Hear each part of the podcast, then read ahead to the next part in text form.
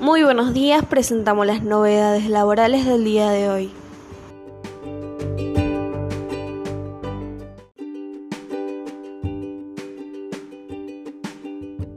Es oficial, ya rige la donación de propiedades en Argentina.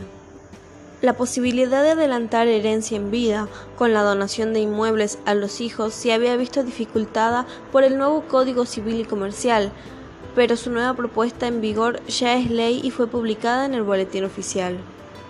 Esta ley permite que las donaciones vuelvan a ser un instrumento viable y que garantice la seguridad jurídica de los argentinos.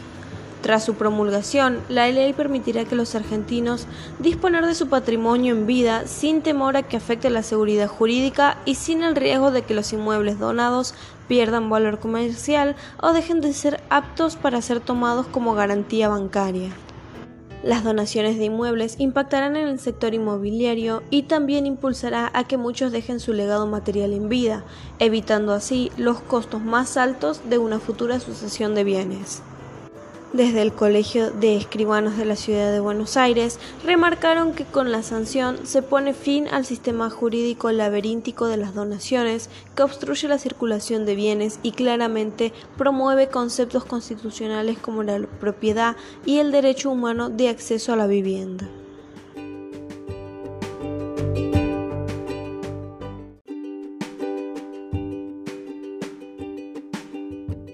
La AFIP extiende beneficios para los contribuyentes.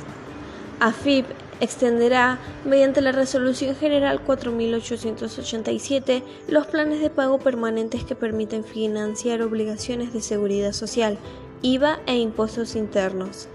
De esta forma, se prorrogan los beneficios en material de tasas de interés, cantidad de cuotas y calificación de riesgo previstos para la adhesión temprana de planes permanentes.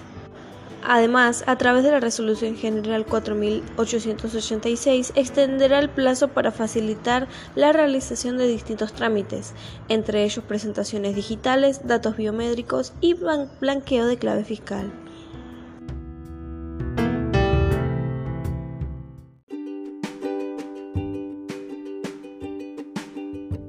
Alerta monotributo.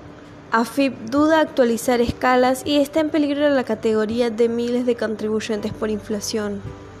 La suspensión del índice de movilidad jubilatoria con diversos decretos del presidente Alberto Fernández produce que por estas horas una grave preocupación al más alto nivel de la AFIP es que este parámetro se utilizaba para actualizar cada año, en enero, la tabla de categorización y los montos a abonar del monotributo.